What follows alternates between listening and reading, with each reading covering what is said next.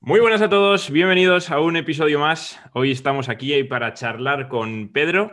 Eh, Pedro, tío, voy a dejar que, te presentes tú. Cuéntanos quién eres, qué haces, a qué te dedicas, cuál es tu número. Cuéntanos un poquito, tío. Muy buenas, muy buenas, Víctor. Muchísimas gracias por invitarme, lo primero. Gracias a, ti por venir.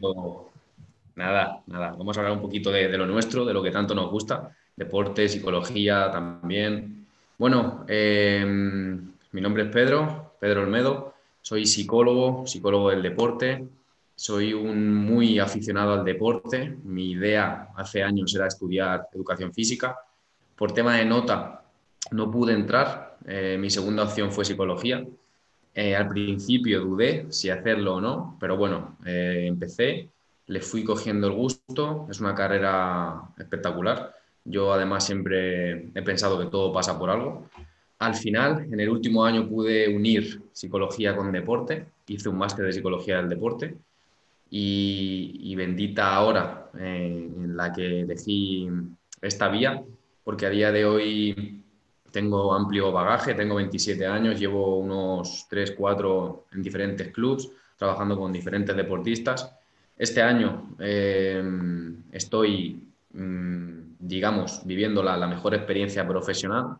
Estoy militando en un club de segunda B de fútbol, un club prácticamente profesional y súper feliz eh, haciendo lo que quiero y formando parte de un cuerpo técnico muy profesional. Qué bueno, tío. Y, esto que nos comentas, que, fue como tu segunda opción y ahora has dicho que, bendito, ¿no? Que bendita la, hora en la que, que, tuviste que hacer para que veas que al final, eh, si algo se puede sacar de, de esa pequeña historia que nos cuentas, es que las cosas pasan, pero nosotros somos los que decidimos cómo afrontarlas y, y cómo tomarlas, tío.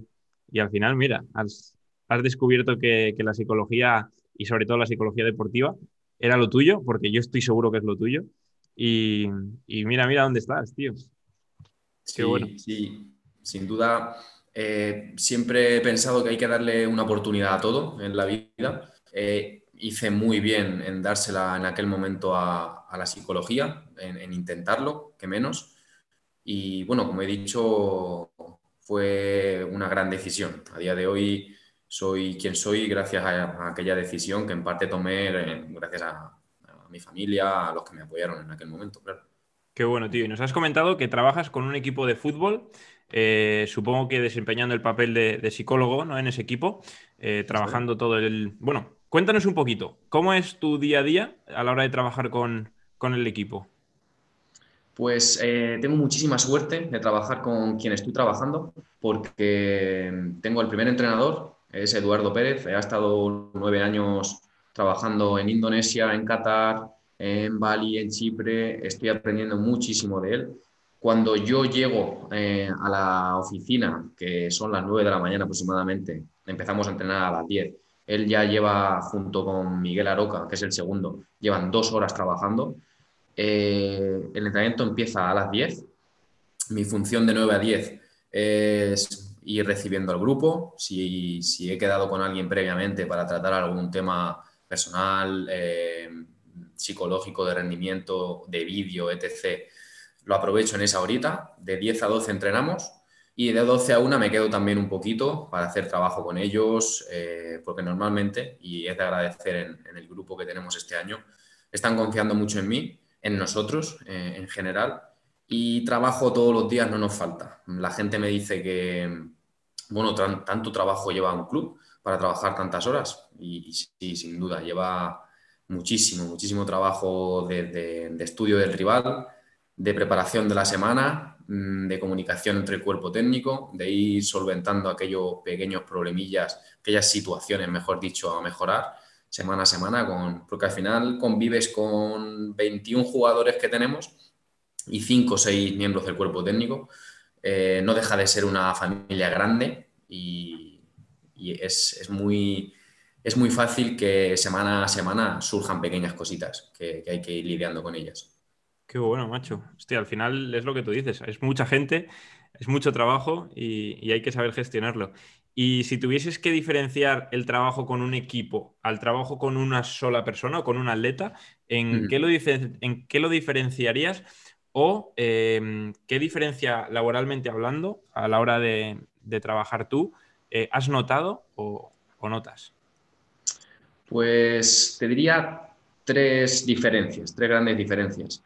Una es el contexto en el que trabajas con un deportista individual y con un, colectivo. El contexto eh, con un deportista individual es más eh, despacho, es más clínico, es más sentados, tranquilos.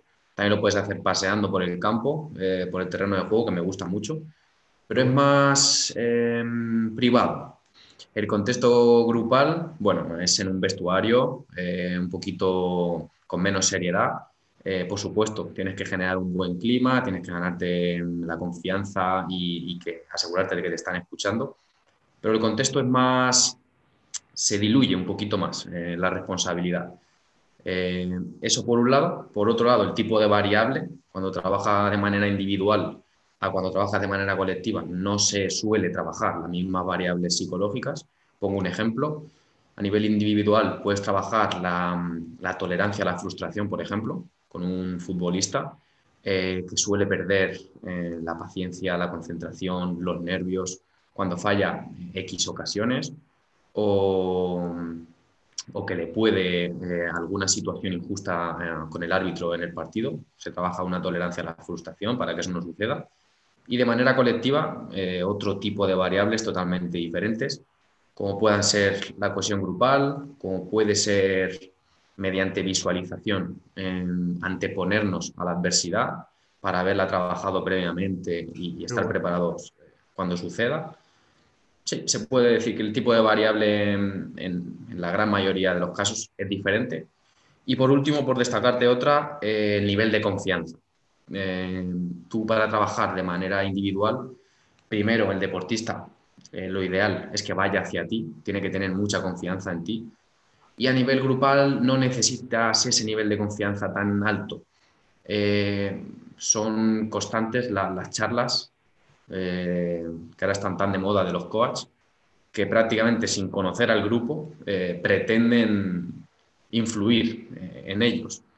Entonces, ese nivel de confianza también es, importante. Hostia, qué bueno, tío, brutal.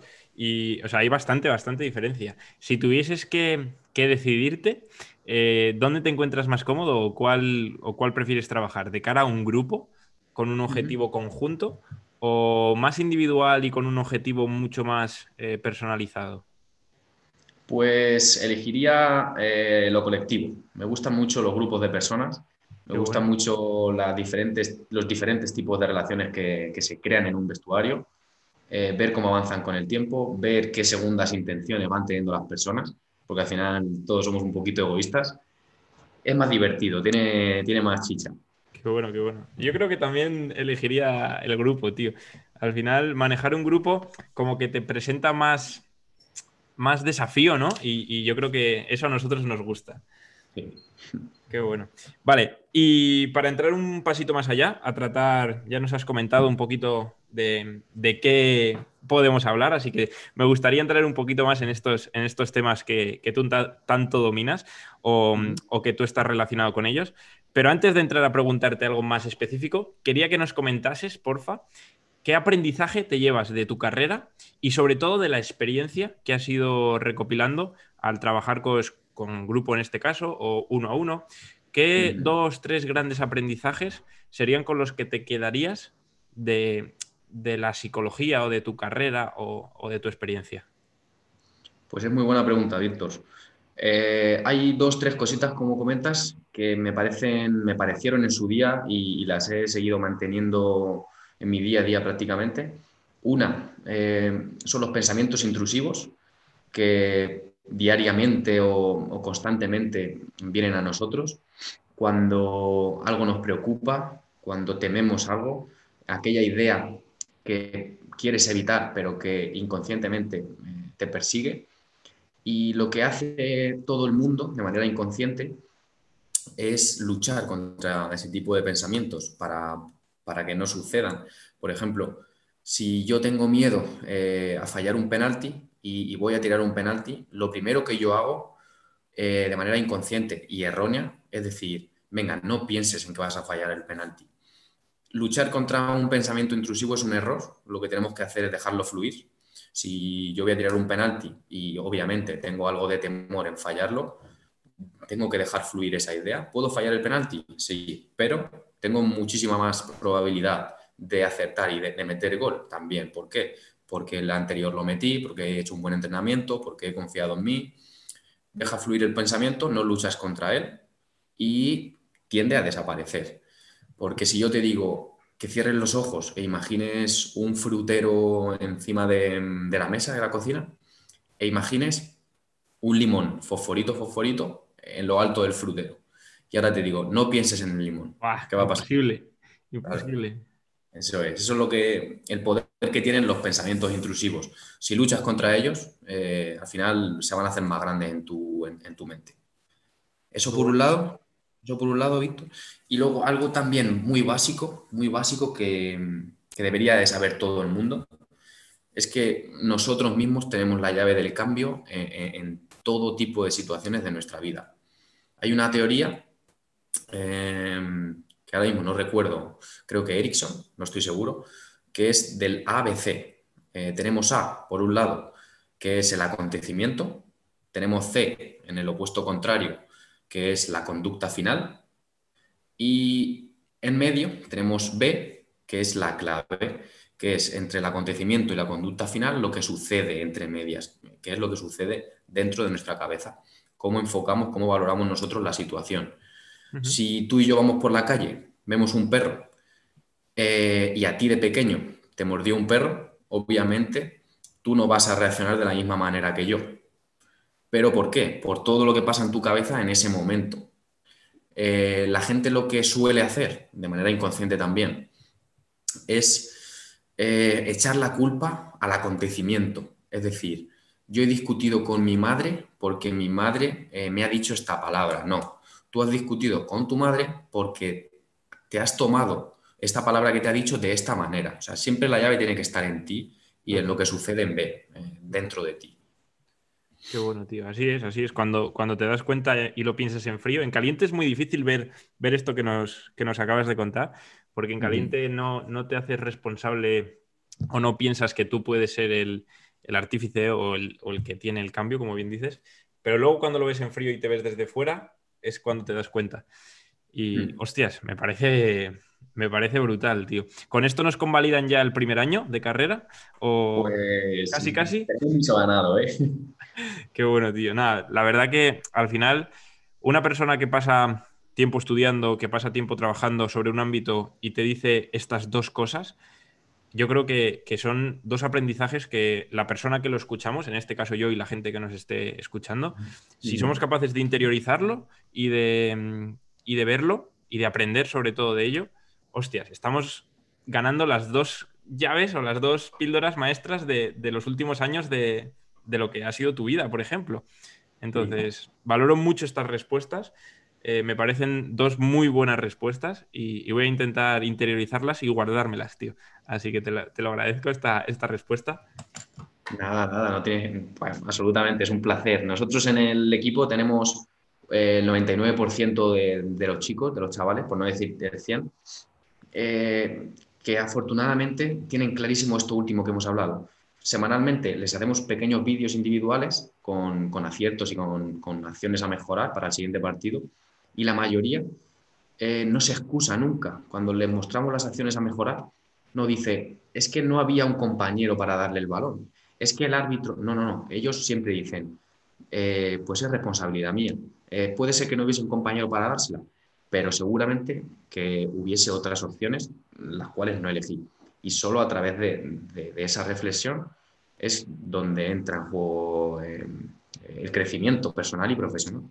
Qué bueno, tío. Al final, la gente que ha jugado a un deporte colectivo, yo creo que si se pone a pensar, se da cuenta que en un partido la toma de decisiones es, eh, no sé, muchísima. O sea, quiero decir que tú tienes, por cada acción que entras en juego, tienes una toma de decisiones muy amplia.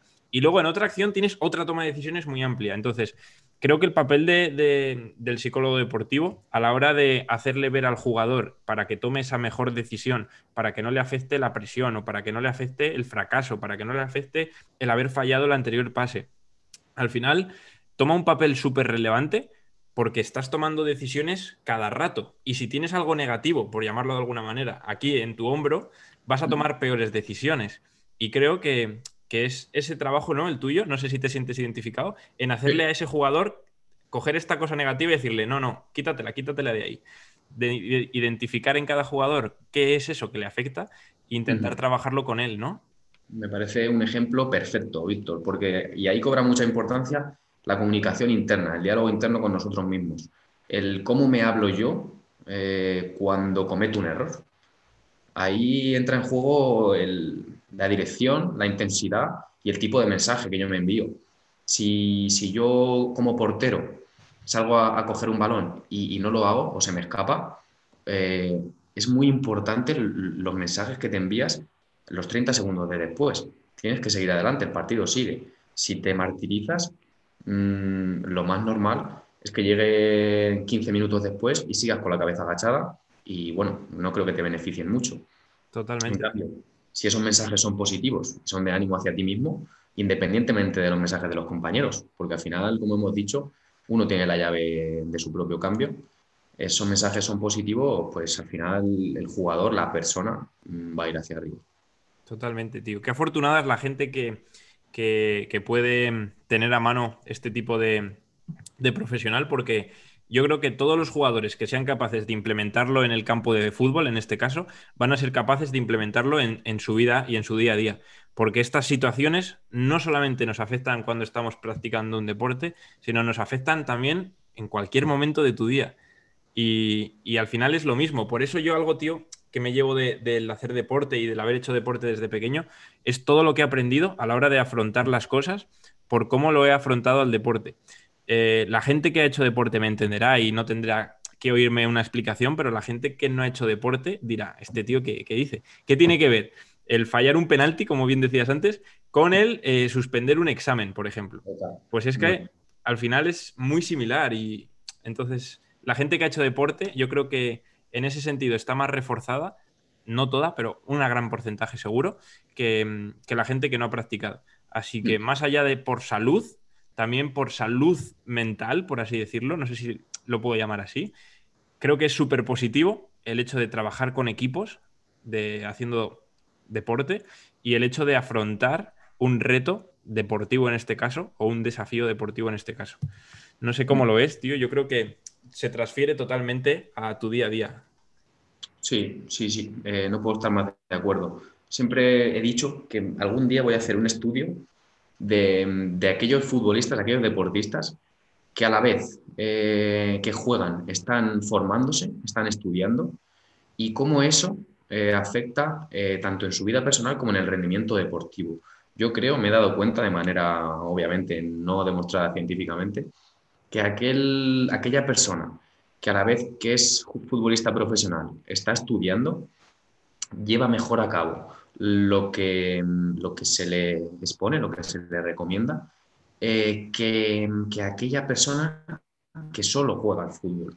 Es decir, con esto, ¿a dónde quiero llegar? Que aquella persona que sea capaz de, de generar lo aprendido en un ámbito al resto de ámbitos de su vida, como muy bien has dicho, eh, va a notar el cambio eh, de manera muchísimo más drástica. Va a ser un mejor estudiante, va a llevar a cabo mejores decisiones en el terreno de juego. Eh, está todo tan unido, obviamente, que es interesante ese aspecto también. Qué bueno, tío. Oye, pues ojalá en un futuro seas capaz de, de hacer un estudio así, tío. Sería, sería bastante chulo y, qué pena no ser profesional para poder participar. ¿eh? Voy a ver si me ficha un segunda B o un segunda y. Lo podemos extrapolar. Tú dame ideas y verás.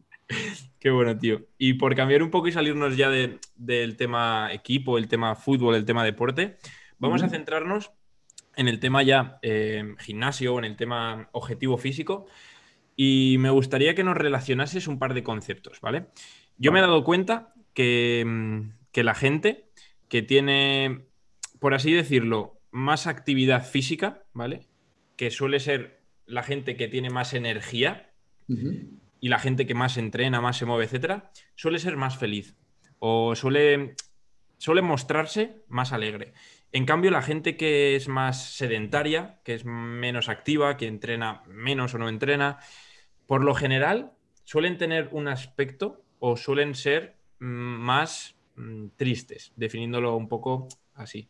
Entonces, no sé si nos puede relacionar el hecho de hacer deporte con ser feliz, por así decirlo, con tener esa energía, y el hecho de no tener energía con el no hacer deporte y el estar triste. Sí, yo este tema lo abordaría desde dos puntos de vista. El primero es básico, que es el punto de vista hormonal, eh, totalmente demostrado, que cuando nos movemos, cuando sudamos, cuando practicamos deporte, cuando realmente no somos sedentarios, eh, nuestro cerebro, nuestro organismo, se activan una serie de hormonas, unas que aumentan, otras que disminuyen.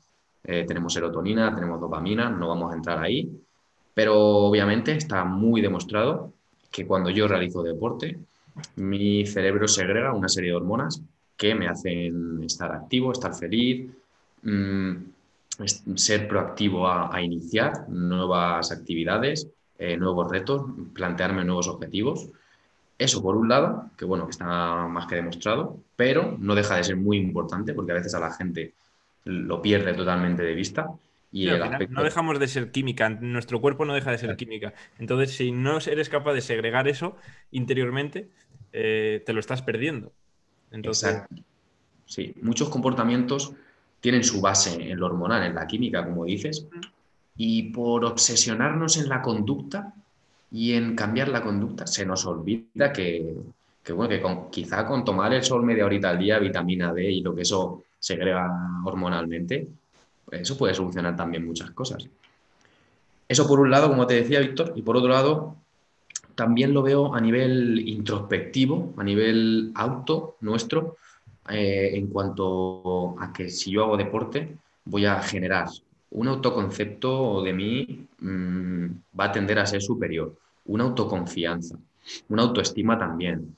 Si a mí no me hace, no tengo ganas, mejor dicho, eh, de hacer deporte un día y aún así yo me meto en la cabeza, eh, entrenamiento sin ganas vale por dos y lo hago, eso también me va a generar un aprendizaje, como tú has dicho antes, en mi vida y, como, como, persona, nuestra autoestima. Coño, aunque no he tenido ganas, he sido capaz de, ser crítico conmigo mismo, de levantarme y de hacerlo.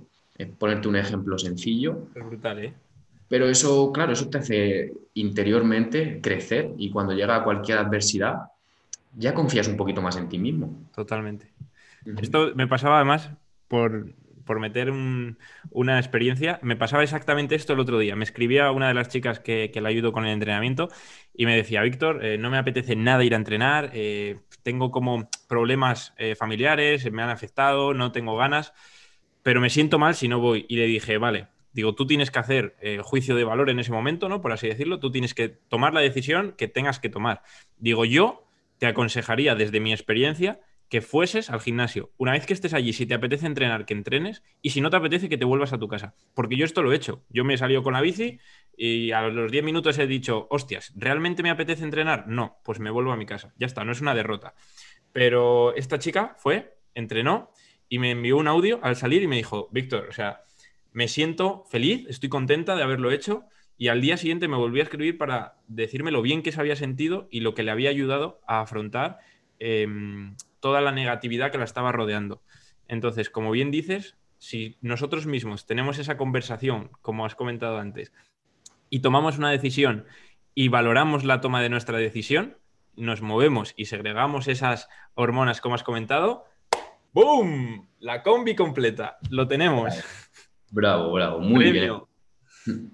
No, al final es eso, es toma de decisiones, ser conscientes y, y, y saber dónde estás.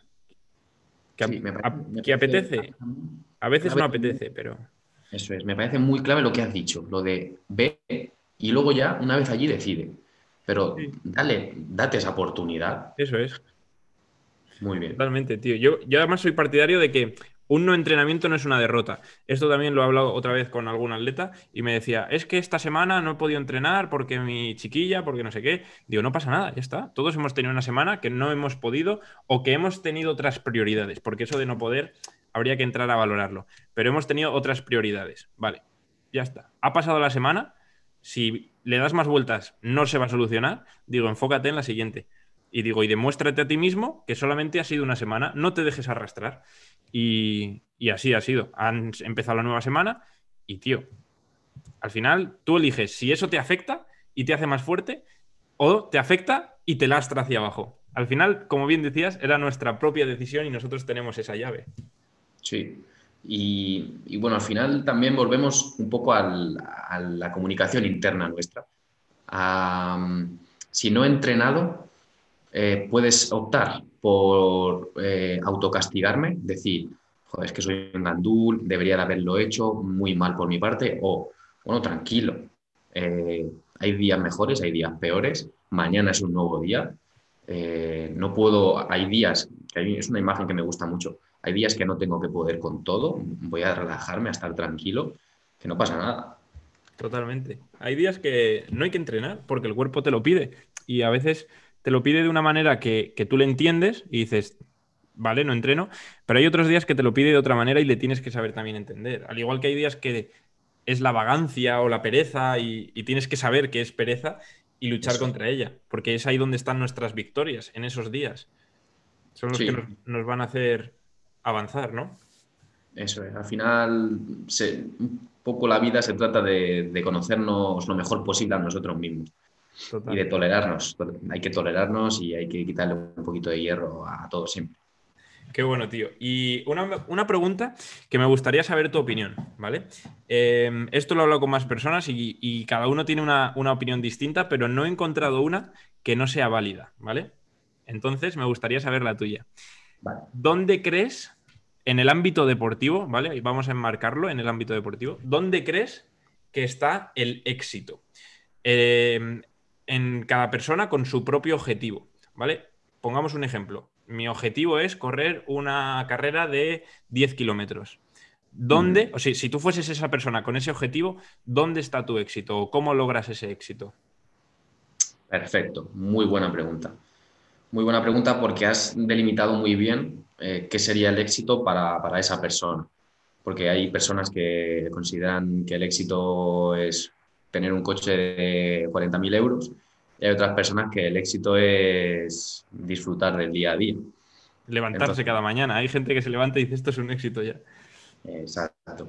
Por ese lado muy bien delimitado. Y yo diría eh, que primero el éxito ahí se trataría de, de equilibrar objetivos con expectativas. Es decir, si, yo llevo un mes corriendo, eh, mi objetivo es correr una 10K, como has dicho, y en ese mes pues he corrido 5, 6, 7 kilómetros, ese objetivo eh, es adecuado. Eh, y las expectativas al respecto de poder realizarlas a un mes, pongamos que queda un mes para esa 10K, eh, están bien ajustadas, son buenas, eh, esas expectativas son adecuadas.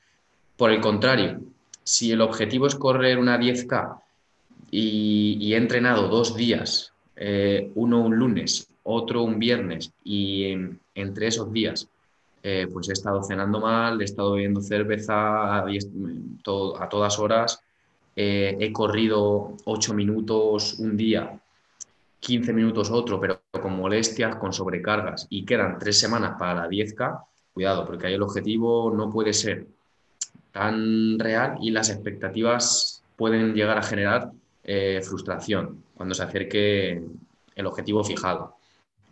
Eso por un lado, porque al final el objetivo debe de estar... Mm, Realista y alcanzable, ¿no? Podríamos llamarle. Eso es. Y algo que considero fundamental también a la hora de fijarnos un objetivo es em, la resiliencia, la famosa resiliencia, y ver cómo una persona reacciona ante la adversidad. Porque cuando tú te fijas un objetivo, por supuesto vas a pasar por momentos mejores y por momentos peores. Y exacto, eh, todos en, los buenos momentos estamos muy bien. Cuando yo me fijo un objetivo, eh, sacarme el C1 y salgo de clase de inglés y mi profesor me ha dado la enhorabuena, eh, ahí todo el mundo tenemos el mismo patrón, que es estar orgulloso, feliz y presumir de ello seguramente. Pero hay que ver a cada uno de nosotros cuando las cosas no, no vienen tan bien dadas. Cuando mi profesor eh, se enfada conmigo cuando no he realizado la tarea que me mandó, cuando quiero correr una 10K y, dos semanas antes tengo una micro rotura, no deja de ser una adversidad también. Ahí también es fundamental ese aspecto, el, el auto habla, eh, también generar un buen entorno y un objetivo y unas expectativas adecuadas para mm, sobreponerte a todo lo que vaya sucediendo en el camino. Y, al final, ¿no crees que esto se podría extrapolar y coger la idea de que el éxito en cumplir un objetivo está en la sucesión de los pasos correctos y no en el proponerse una expectativa que en realidad no es alcanzable? Sí, sí, yo nunca aconsejo fijarnos objetivos a, medio, ni si a largo plazo no, y a medio plazo habría que verlo. Yo soy más partidario, como dice Víctor, de, objetivos a súper cortito plazo, que, bueno, que quizá te acerquen cada vez más a un objetivo a largo plazo. Pero... eso es, una referencia, ¿no? Una referencia a largo plazo y un compromiso a corto plazo, que es el que realmente te va a hacer el avanzar.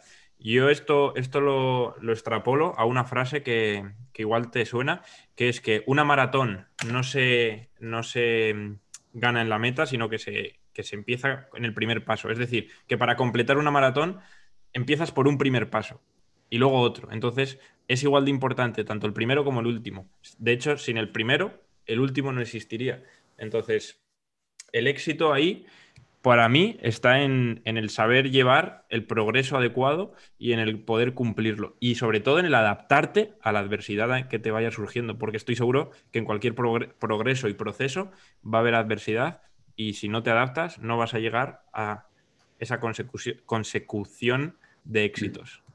Fabuloso. Eh, se puede también, y me vas a perdonar por extrapolar todo al fútbol, pero cada partido, eh, lo que intento yo transmitir a, mi equipo es cuál es el objetivo de hoy. Eh, muchas veces me responden, ganar el partido. Y yo les digo, vale, para ganar el partido, ¿qué te separa de ahora a ganarlo? 90 minutos, ¿no? Vamos a ganar el minuto uno y después vamos a ganar el minuto dos. Y cuando llegue la adversidad, que llegará, eh, todo, todo partido tiene sus momentos difíciles, vamos a ser capaces de, afrontarla y de salir adelante. Yo quiero un equipo, eso, con resiliencia, con el objetivo es llegar al descanso 0-0 y en el 44 nos meten un gol. Eh, tenemos que ser capaces de, seguir con nuestro plan. Qué bueno, tío. Totalmente. Es que al final es lo que tú dices, que que si eres capaz de tener esa resiliencia y adaptarte a todo lo que va pasando, al final a largo plazo eh, vas a conseguir lo que te has propuesto, pero porque lo has peleado y porque lo has conseguido, tío.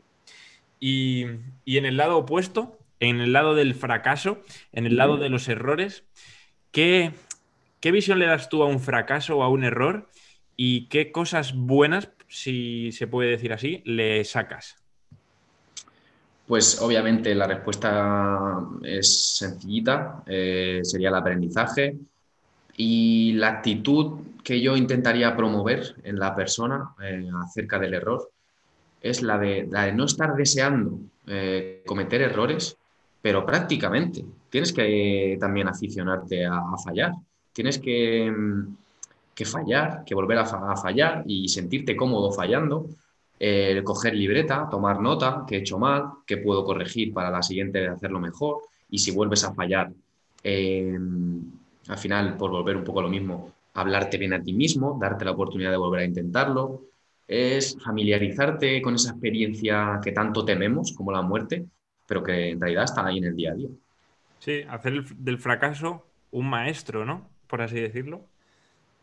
Qué bueno, tío. Bajarte, bajarte de ese ego, que, muchas veces yo creo que la gente que afronta mal el fracaso es por, por esa elevación del ego, ¿no? Porque no son capaces de admitir eh, ese fracaso y al no admitirlo, no aprendes. Entonces, lo primero es admitirlo. Cuando se falla, se falla. Si no se puede cambiar, ya se ha fallado. Entonces, como bien comentábamos antes, hay dos opciones. O aprendes y, mejoras, o te hundes y te, y te vas para abajo. Entonces, allá cada uno, pero yo, yo tengo claro lo que voy a hacer cada vez que fracase o lo que he intentado hacer. Exacto. Y también hay que tener en cuenta, por un lado, la exigencia y por otro lado, las expectativas. Si yo tengo dos delanteros en mi equipo eh, y uno es muy exigente consigo mismo y el otro es exigente, está equilibrado en cuanto a esa exigencia.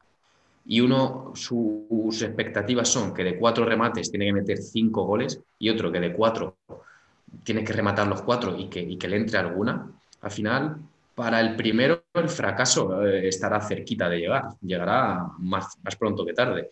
Para el segundo, es más probable que ni llegue y que si llega, bueno, eh, ajusta un poco expectativas y objetivo y aprende al final aprendizaje. Totalmente. Al final, esto que nos comentas es súper potente, lo de las expectativas, tío.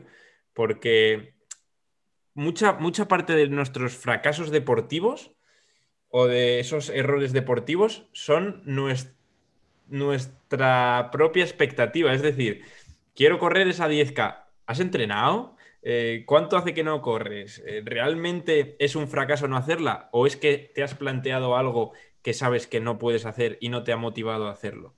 Entonces, lo que nos comentas de las expectativas, ser realista, y eso pasa por un autoconocimiento propio muy alto, eh, es súper potente, tío. Y no lo había pensado así, y si tuviese que llevarme algo de esta charla, aparte de lo que nos has comentado de tus aprendizajes, esto me parece brutal.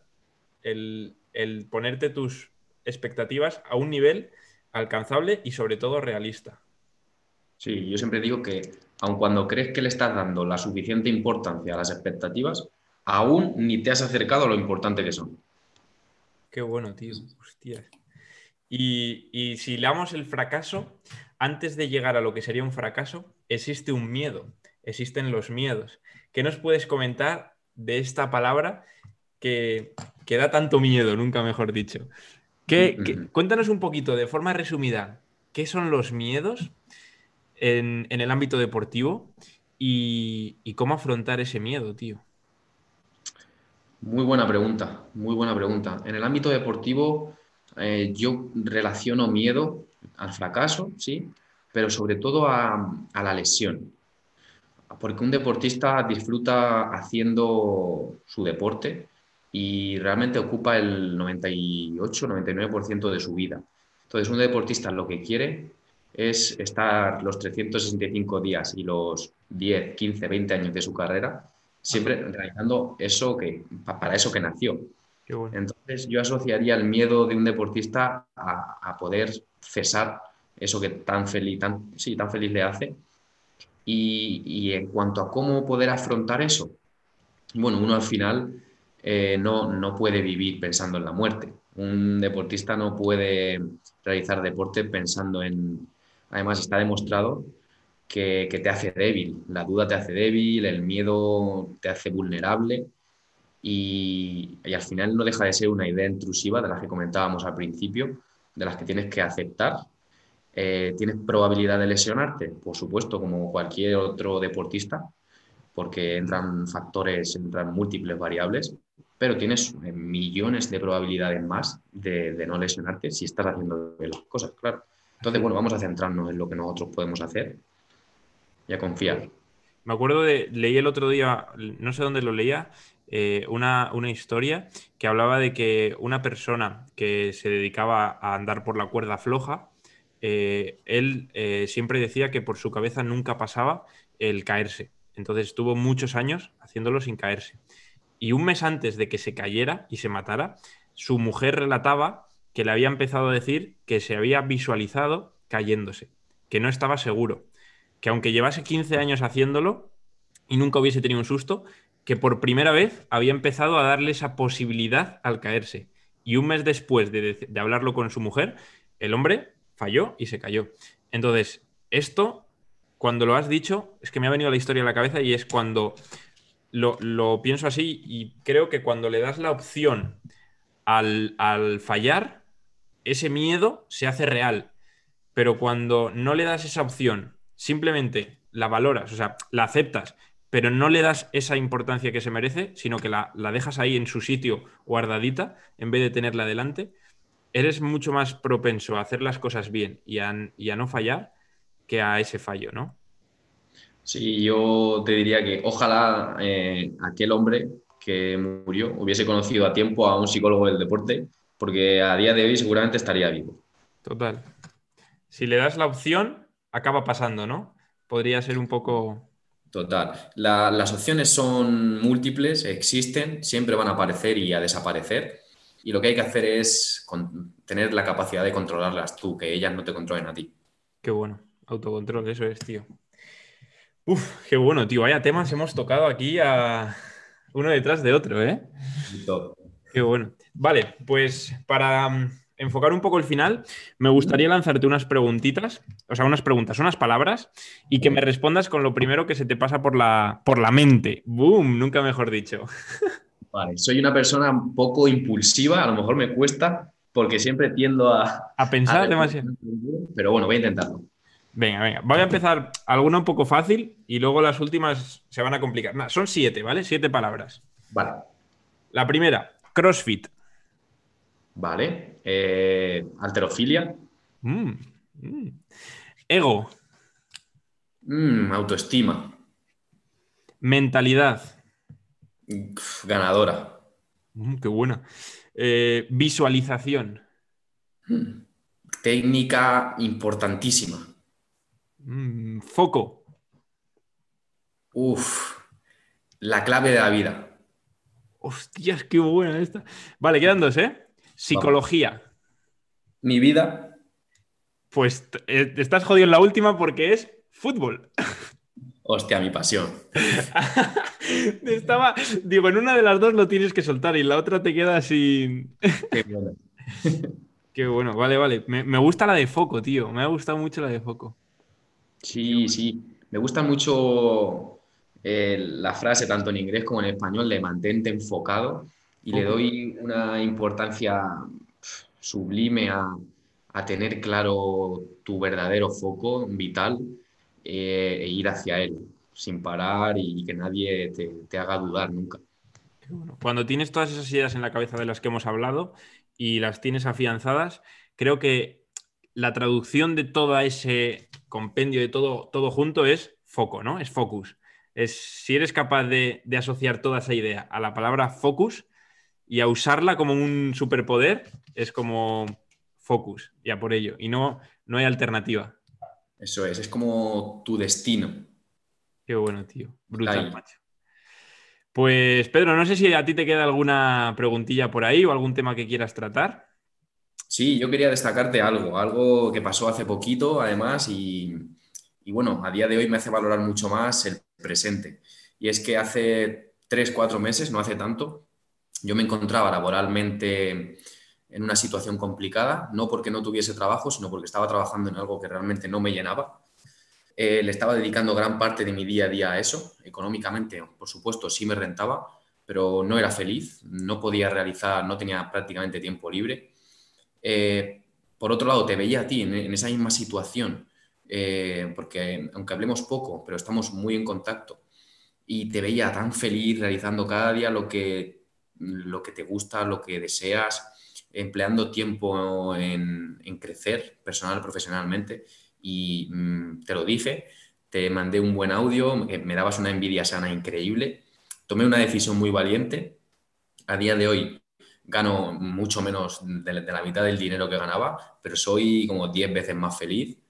Y es el último consejo que le daría a la gente, que no se guíe por lo económico nunca en la vida, y que busque aquello que, le enciende. Chapo, tío, el dinero va y viene, se gasta y se gana, pero la felicidad en el momento, eso es algo que no, que no tiene precio, tío. Y por mucho que se diga por ahí, es que cuando realmente la tienes y lo valoras, es que es así, tío. Y, ya te digo, yo te animaba a que, a que fueses feliz, a que buscases ese, esa situación que tienes ahora, tío, porque aunque la situación tenga cosas buenas y cosas malas, las cosas buenas estoy seguro que te aportan muchísimo más que las malas y las que no sean tan malas, o sea, las que sean malas, estoy seguro que las vas a poder revertir y convertirlas también en buenas. Así que al final depende de cada uno y, creo que la decisión que has tomado y la reflexión que, nos has compartido es, es, brutal, tío. La cojo, me la guardo porque estoy seguro que, que la aplicaré, tío, la aplicaré. Pues se cierra el círculo porque tú tuviste gran parte de culpa de que llegase a esa reflexión. Qué bueno, tío. Eternamente agradecido y, joder, me, me, alegro un montón, la verdad. Lo mismo digo, Víctor. Un placer haber estado pues aquí. Lo dicho, Pedro, tío. Espero que no sea la última. Esta sí que sí. Em, espero que a la gente que nos esté viendo y escuchando eh, le guste. Si les surge cualquier duda, les animo a que nos la dejen. Tanto, bueno, si quieres decir tus, redes sociales para que te, escriban, o, a mí, que ya me conocerán, supongo. Por supuesto, por supuesto. Eh, Instagram, chicos, es Olmedo y dos barra bajas al final, ¿vale? Y en Twitter es Pedro Olmedo también. Cualquier cosa que necesitéis, por ahí estamos. Qué bueno, tío. Pues nada, si nos ve algún atleta, algún deportista o algún futbolista, que sepa que, aquí tiene un gran profesional para hacerle cualquier tipo de, cuestión, que estoy seguro que le vas a echar un cable. Y, si se quedan con alguna pregunta, que nos la pongan, que con que hagan una, repetimos, tío, y nos tiramos otra media hora hablando de, de lo que haga falta. Perfecto, mil gracias por todo, muy agradecido. A ti, Pedro. Nos vemos, tío. Chao, chao.